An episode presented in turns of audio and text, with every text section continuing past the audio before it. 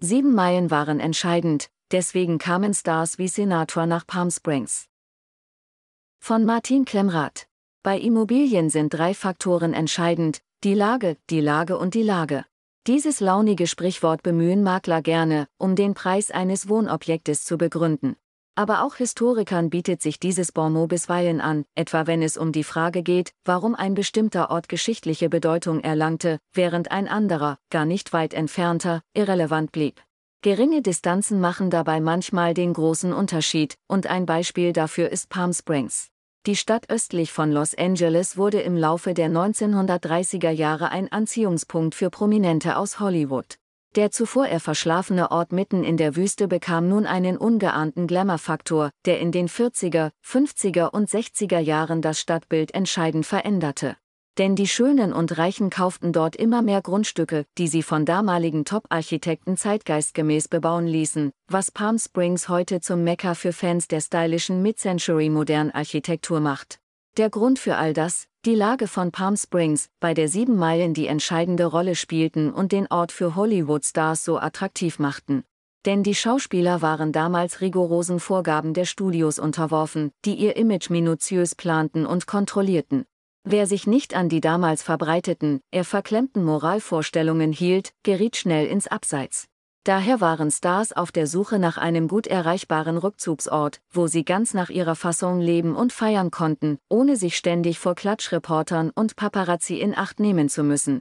Diese wurden von den Verlagen zwar nur mager bezahlt, aber sie bekamen lukrative Spesenpauschalen, für alle Recherchefahrten in einem Radius von bis zu 100 Meilen und Palm Springs ist 107 Meilen von der Westküstenmetropole entfernt.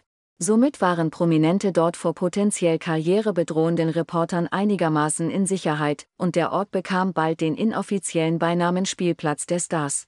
So entstand in Palm Springs ab den 1930ern die Movie Colony, ein Stadtviertel, in der etliche Stars wie Cary Grant, Lana Turner, Tony Curtis, Bob Hope und Marilyn Monroe in Laufweite voneinander Anwesen kauften und sich gegenseitig besuchten.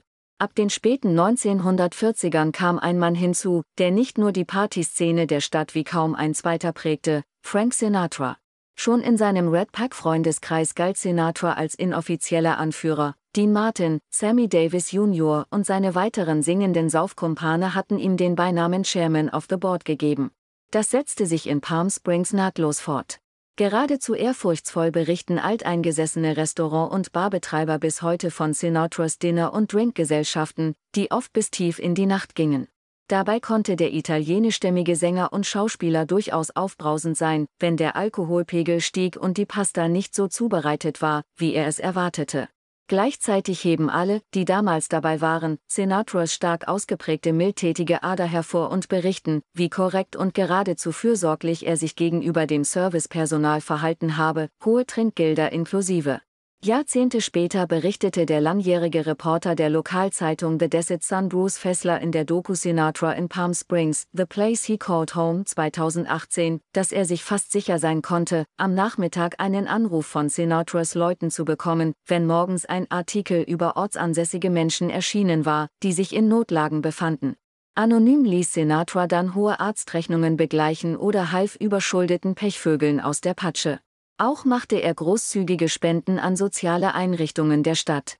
In den späten 1940ern bezog Sinatra zunächst das Anwesen Twin Palms benannt nach den zwei hohen Palmen, die noch immer am Pool des Geländes stehen.